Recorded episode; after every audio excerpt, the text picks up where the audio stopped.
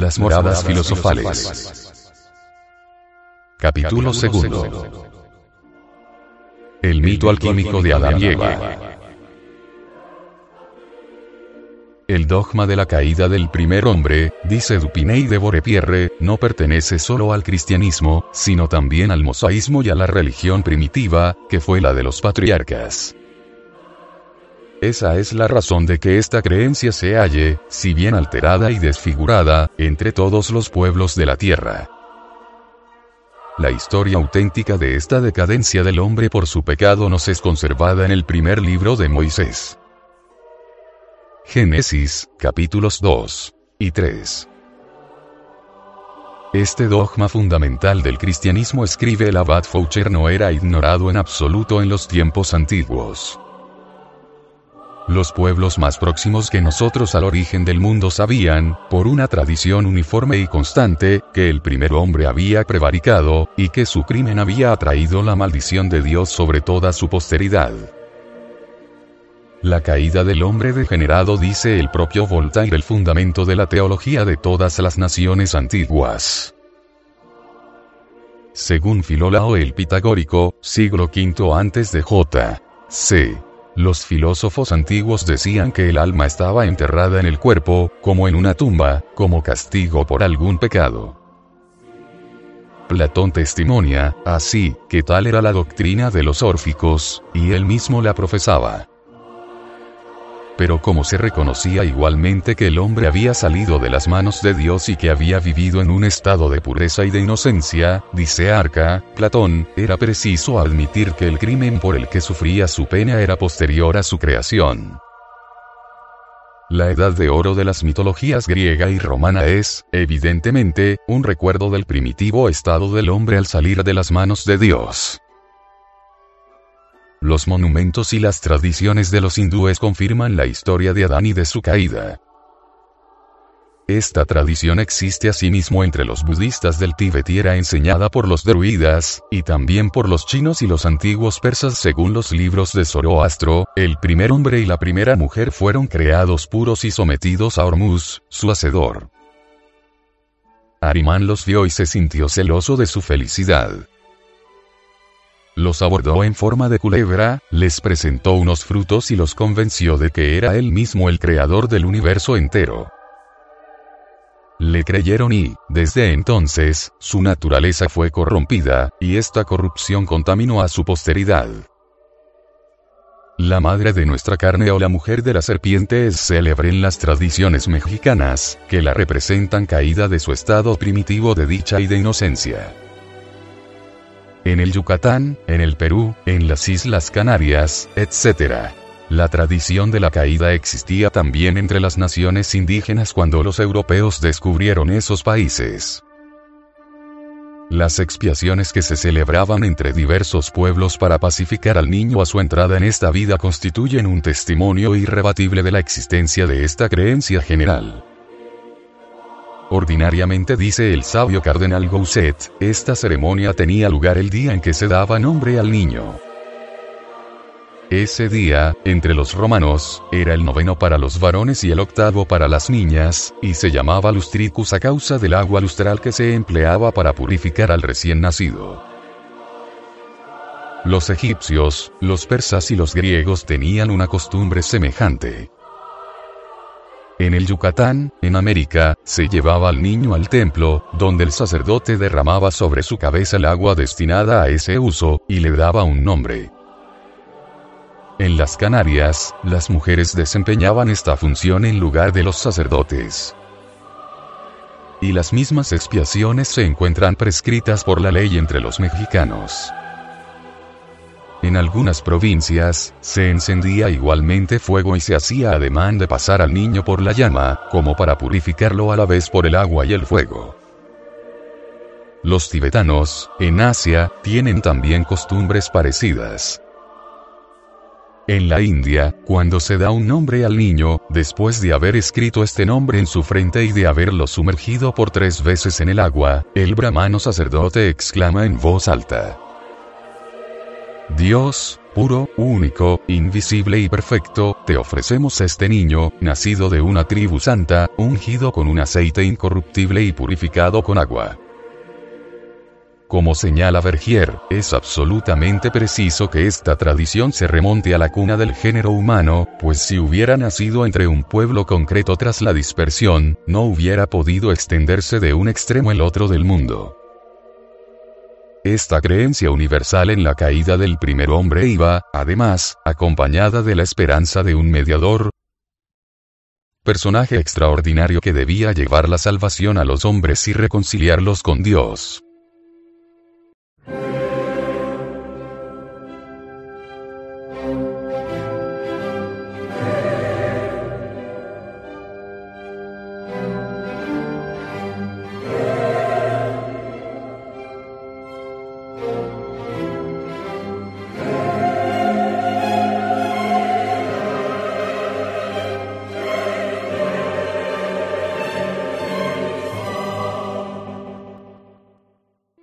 Solo este libertador era esperado por los patriarcas y por los judíos, que sabían que aparecería entre ellos, sino también por los egipcios, los chinos, los japoneses, los indios, los siameses, los árabes, los persas y por diversas naciones de América.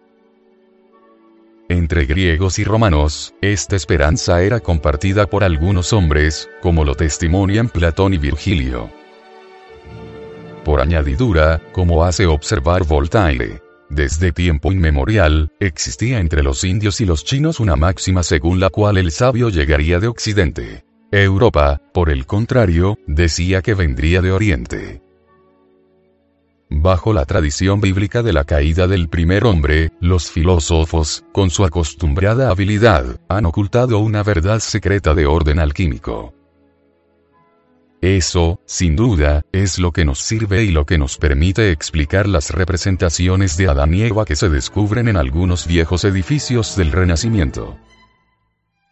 Uno de ellos, claramente característico de esta intención, servirá de arquetipo a nuestro estudio. Esta morada filosofal, situada en Le Mans, nos muestra, en el primer piso, un bajo relieve que representa a Adán con el brazo levantado para tomar el fruto del árbol Escientiae, mientras que Eva atrae la rama hacia él con la ayuda de una cuerda. Ambos llevan filacterias, atributos encargados de expresar que estos personajes tienen un significado oculto, distinto del del Génesis. Este motivo, maltratado por las intemperies que apenas han respetado más que las grandes masas, está circunscrito por una corona de follaje, flores y frutos, jeroglíficos de la naturaleza fecunda, de la abundancia y de la producción. A la derecha y arriba, se distingue, entre motivos vegetales carcomidos, la imagen del sol, mientras que, a la izquierda, aparece la de la luna. Ambos astros herméticos contribuyen a acentuar y precisar aún más la cualidad científica y la expresión profana del tema extraído de las sagradas escrituras. Señalemos, de paso, que las escenas laicas de la tentación están conformes a las de la iconografía religiosa. Adán y Eva aparecen siempre separados por el tronco del árbol paradisíaco. En la mayoría de los casos, la serpiente, enrollada en torno a aquel, se representa con cabeza humana.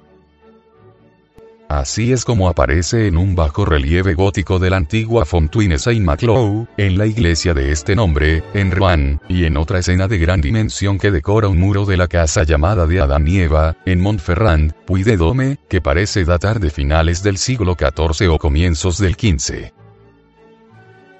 En el coro de Saint Bertrand de Cominges, Alto Garona, el reptil descubre un busto provisto de mamás, con brazos y una cabeza de mujer.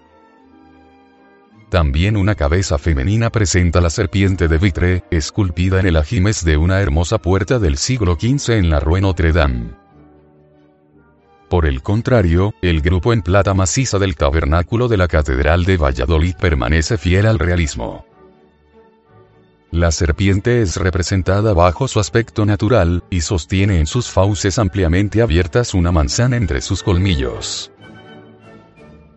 Adamus, nombre latino de Adán, significa hecho de tierra roja.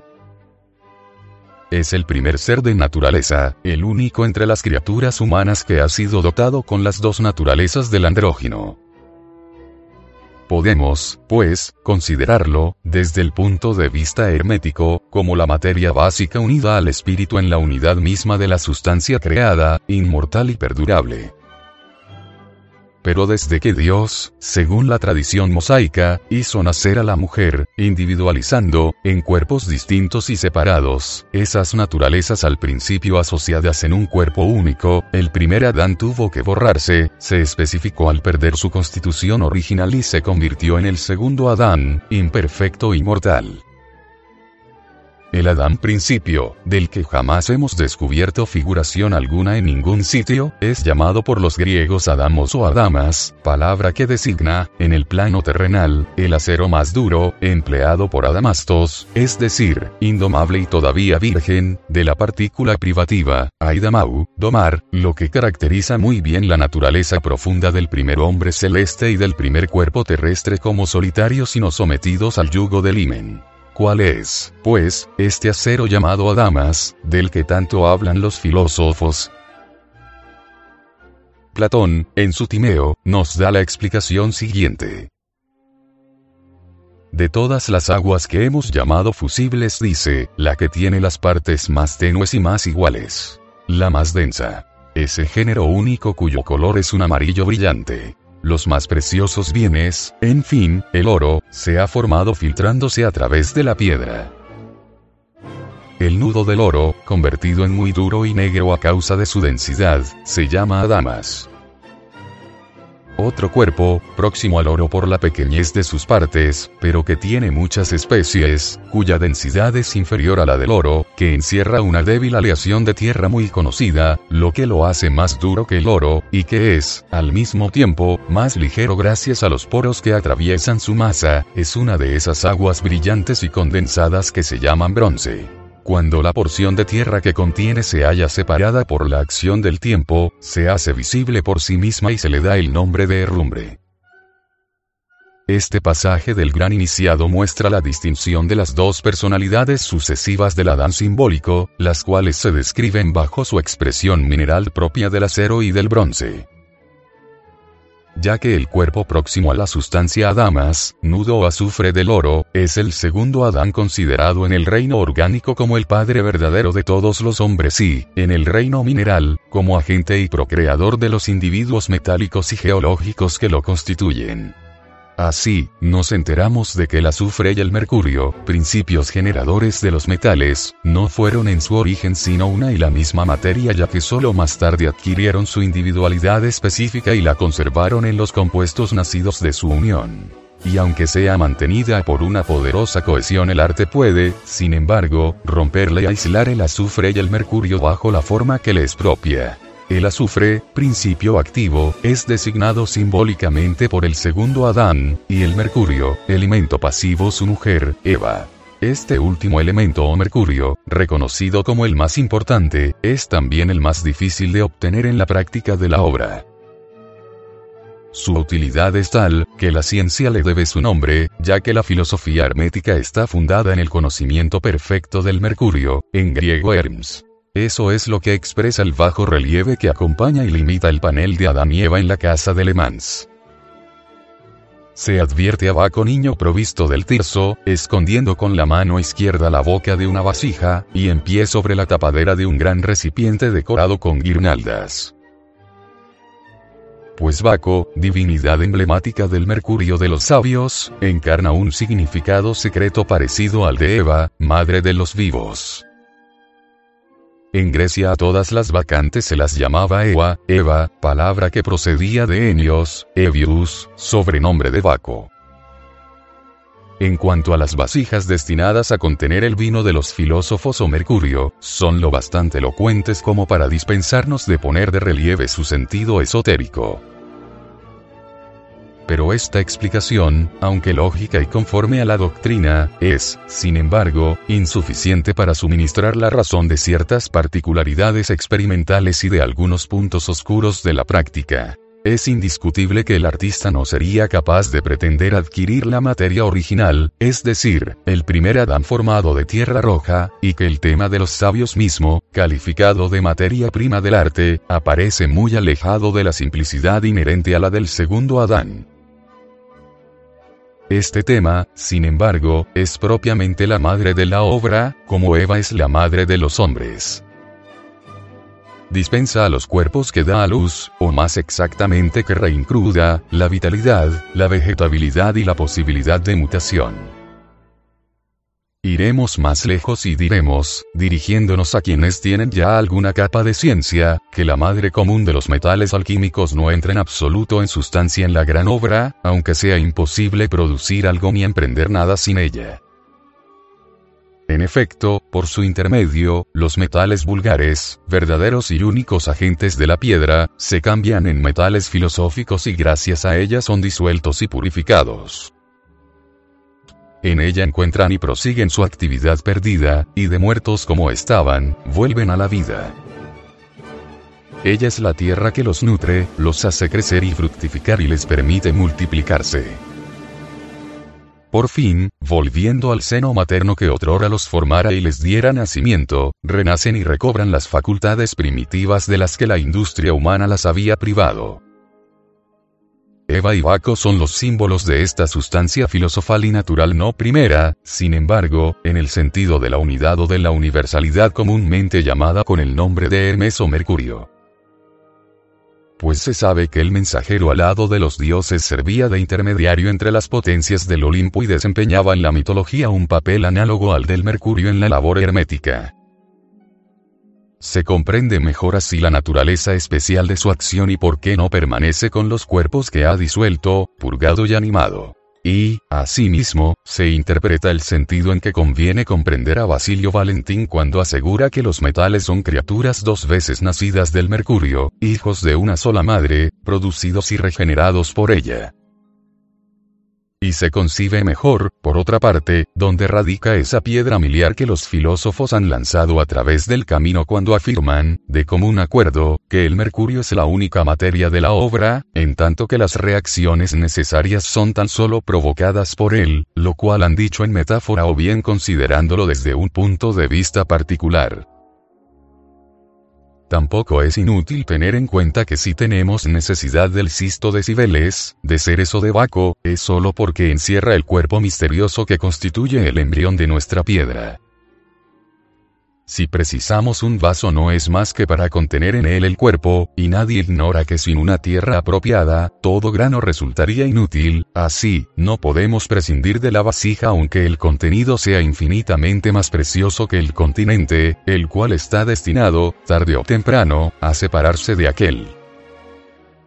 El agua carece de forma en sí, aunque sea susceptible de adoptarlas todas y de tomarla del recipiente que la contiene. He aquí la razón de nuestro vaso y de su necesidad, y por qué los filósofos lo han recomendado tanto como he. Vehículo indispensable, el excipiente obligado de nuestros cuerpos. Y esta verdad haya su justificación en la imagen de Baco niño en pie sobre la tapadera de la vasija hermética de cuanto antecede, importa, sobre todo, retener el hecho de que los metales, licuados y disociados por el mercurio, encuentran de nuevo el poder vegetativo que poseían en el momento de su aparición en el plano físico. El disolvente hace para ellos, en cierto modo, el oficio de una verdadera fuente de juvencia separa sus impurezas heterogéneas tomadas de los yacimientos metalíferos, les quita los achaques contraídos en el curso de los siglos los reanima, les da un vigor nuevo y los rejuvenece.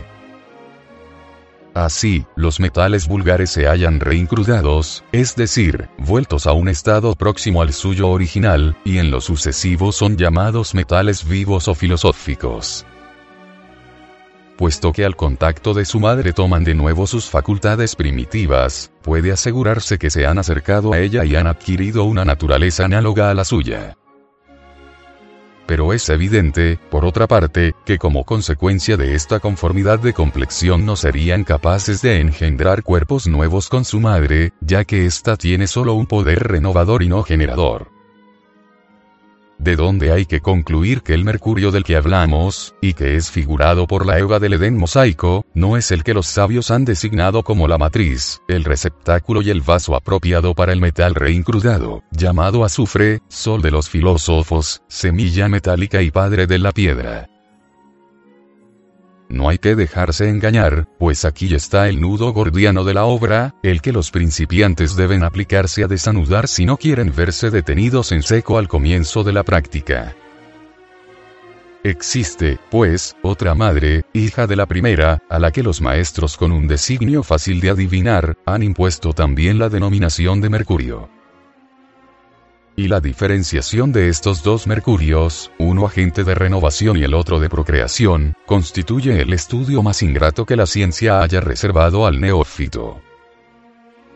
Con el propósito de ayudarle a franquear esa barrera, nos hemos extendido sobre el mito de Adán y Eva, y vamos a intentar aclarar esos puntos oscuros, voluntariamente dejados en la sombra por los mejores autores mismos.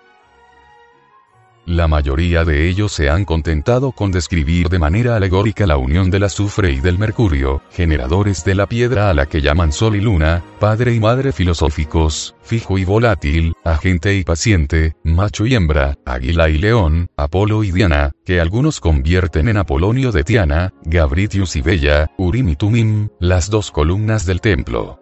Jaquín y Boaz, el anciano y la joven virgen y, en fin, y de manera más exacta, el hermano y la hermana. Pues son, en realidad, hermano y hermana, ya que ambos tienen una madre común y deudores de la contrariedad de sus temperamentos antes de la diferencia de edad y de evolución que de lo divergente de sus afinidades. El autor anónimo de l'Ancienne Guerre des Chevaliers, en un discurso que hace pronunciar al metal reducido a azufre bajo la acción del primer mercurio, enseña que este azufre tiene necesidad de un segundo mercurio con el que debe juntarse a fin de multiplicar su especie. Entre los artistas dice que han trabajado conmigo, algunos han llevado tan lejos su trabajo que han conseguido separar de mí mi espíritu, que contiene mi tintura, de modo que, mezclándolo con otros metales y minerales, han conseguido comunicar un poco de mis virtudes y de mis fuerzas a los metales que tienen alguna afinidad y alguna amistad conmigo. Sin embargo, los artistas que han conseguido por esta vía el éxito y que han encontrado con seguridad una parte del arte son, en verdad, poquísimos. Mas como no han conocido el origen de dónde vienen las tinturas, les ha sido imposible llevar su trabajo más acá, y no han hallado, al fin, que hubiera gran utilidad en su procedimiento. Pero si estos artistas hubieran proseguido sus investigaciones y hubieran examinado bien qué mujer me es propia, la hubieran buscado y me hubieran unido a ella, entonces yo hubiera podido teñir mil veces más. En el entretien de Eudoxie de Piropile, que sirve de comentario a este tratado, Limojón de Saint-Didier escribe, a propósito de este pasaje. La mujer apropiada a la piedra y que debe unírsele es esa fuente de agua viva cuya fuente, toda celeste, que tiene particularmente su centro en el sol y en la luna, produce ese claro y precioso arroyo de los sabios que discurre hasta el mar de los filósofos, el cual rodea todo el mundo.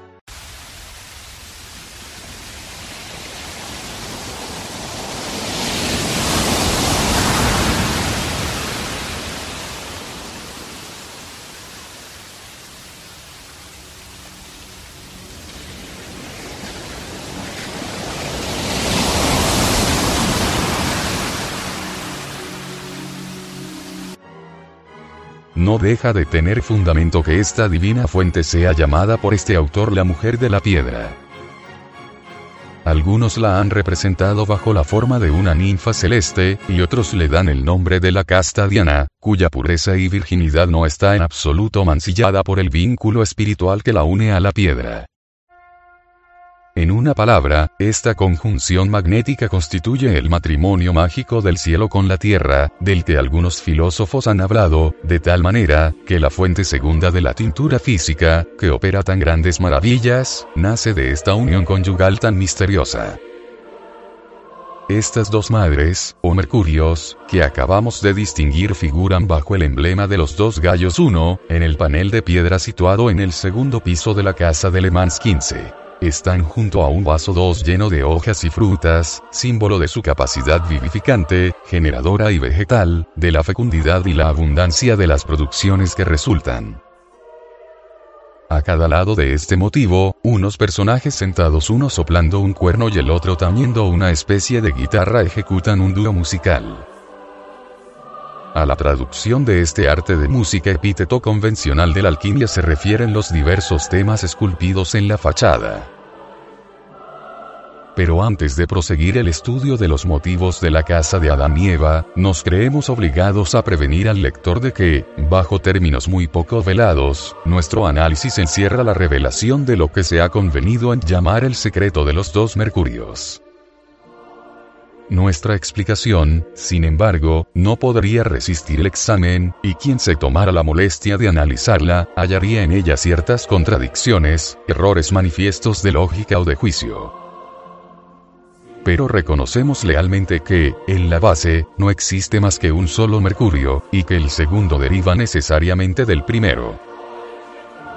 Convenía no obstante, llamar la atención sobre las cualidades diferentes que afectan con objeto de mostrar aún al precio de una torsión a la razón o de una inverosimilitud cómo pueden distinguirse, identificarse y cómo es posible extraer directamente la propia mujer del azufre, madre de la piedra, del seno de nuestra madre primitiva.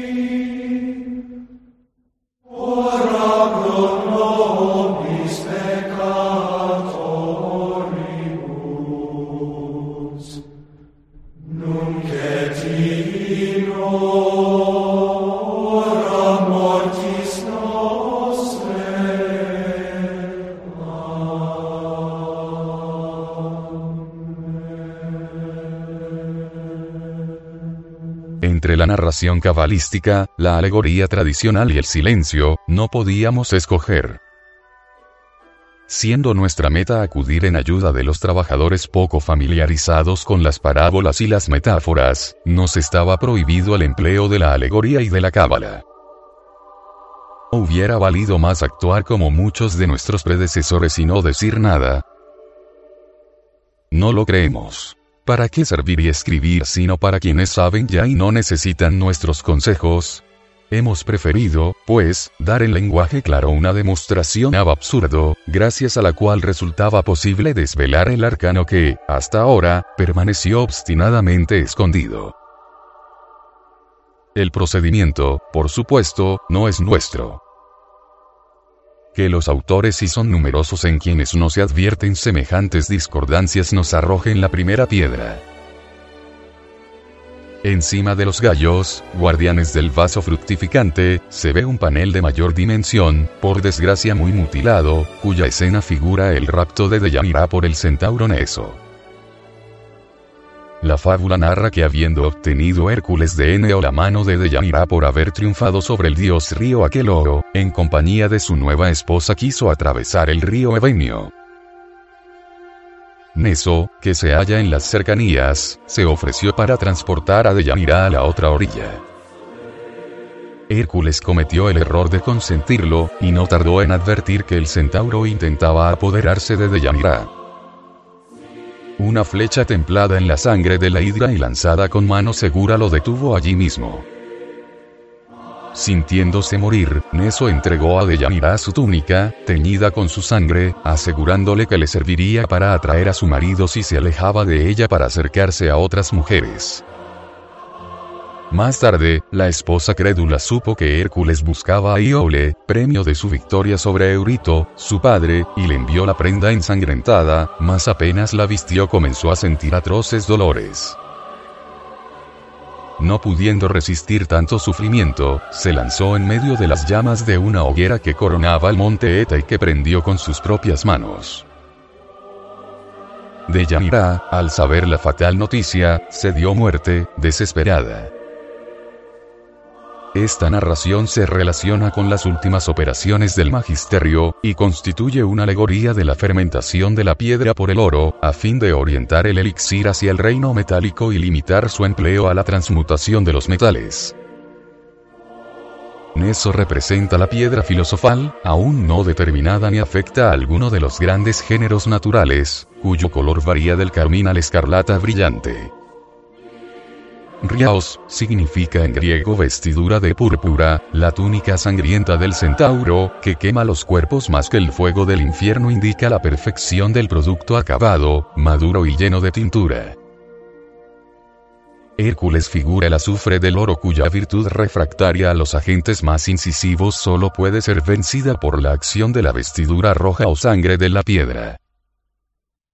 El oro, calcinado bajo los efectos combinados del fuego y de la tintura, toma el color de la piedra y, a cambio, le da la calidad metálica que el trabajo le había hecho perder. Juno, reina de la obra, consagra así la reputación y la gloria de Hércules, cuya apoteosis mítica encuentra su realización material en la fermentación.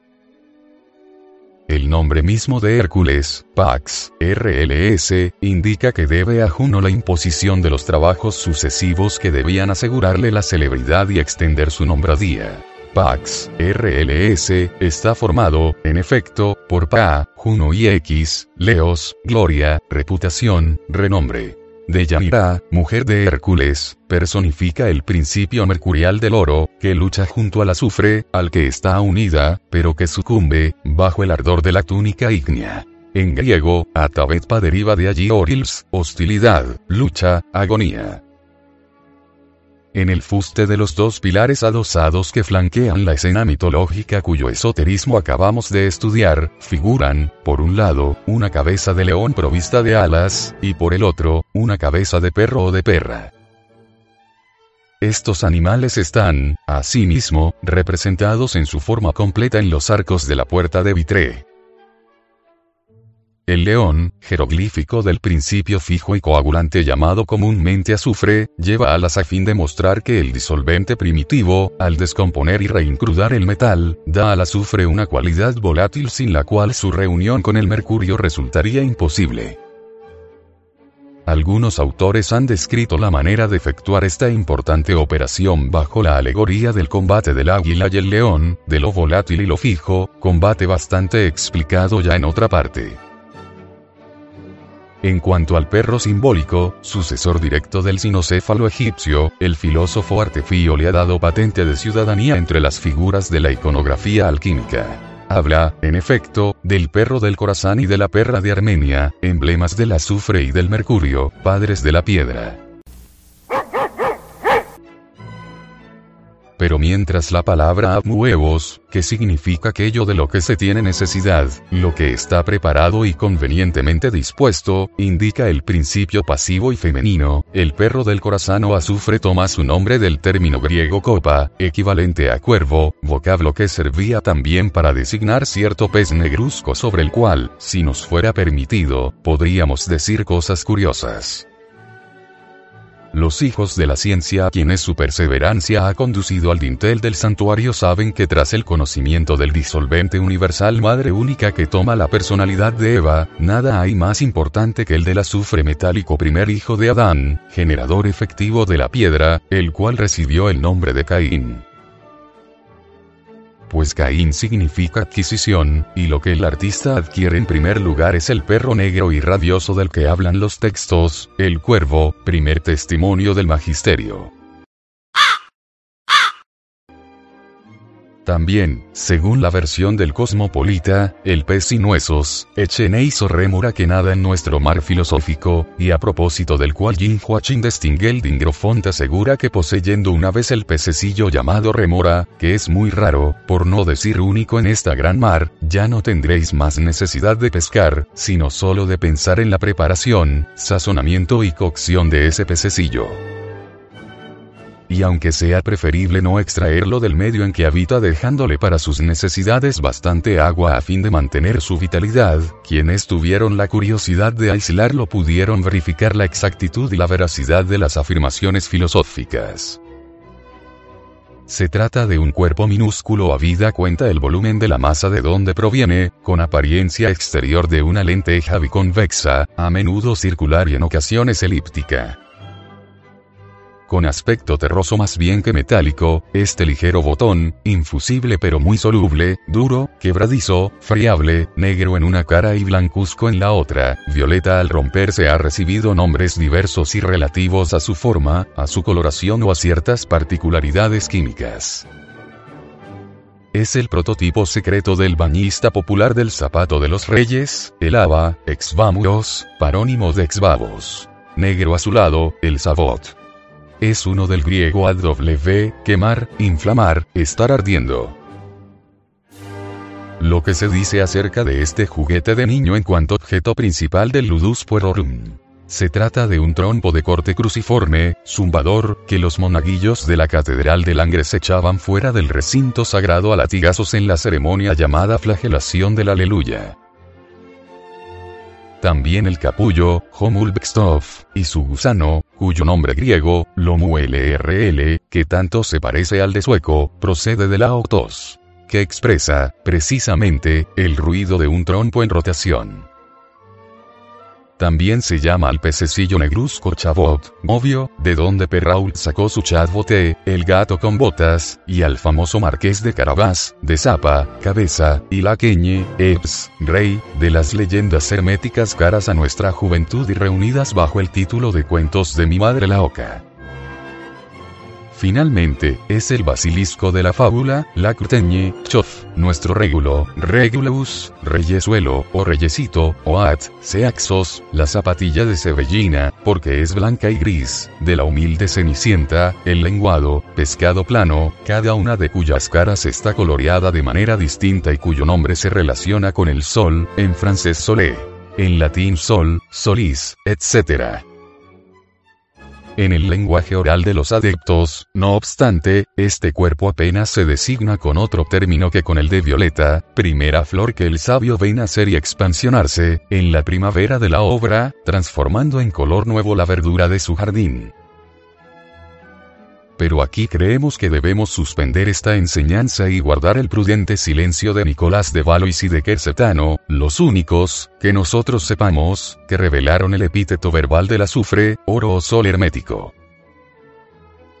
Entre los detalles de la creación del mundo que adornan la portada norte de la Catedral de Chartres, se advierte un grupo del siglo XIII que representa a Adán y Eva con el tentador a sus pies, figurado este por un monstruo de cabeza y torso de perro, apoyado en las patas anteriores y terminando en cola de serpiente. Es el símbolo del azufre unido al mercurio en la sustancia caótica original, Satán.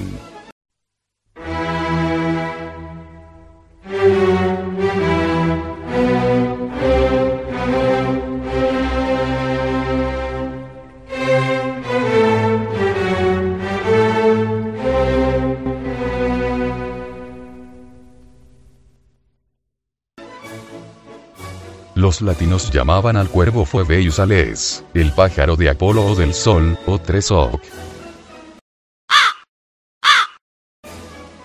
Se advierte en Notre Dame de París, entre las quimeras fijadas en las balaustradas de las galerías altas, un curioso cuervo revestido de un largo velo que lo cubre a medias.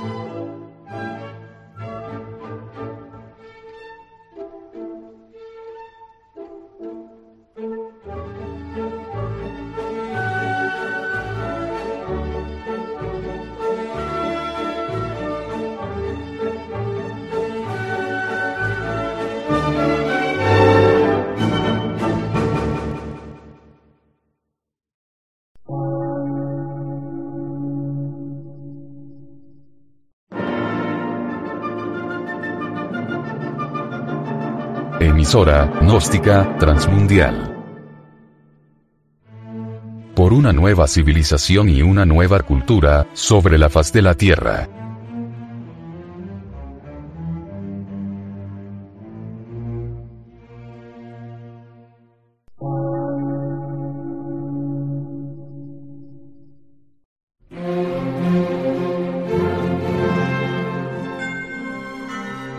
De radiodifusión, científico, artístico, místico y filosófico, de la Asociación Colombiana de Centros de Estudios Gnósticos, Antropológicos, Psicológicos y Culturales. A. C.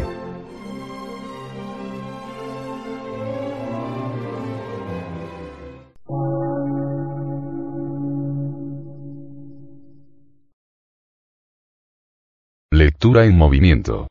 Difusión sin fronteras.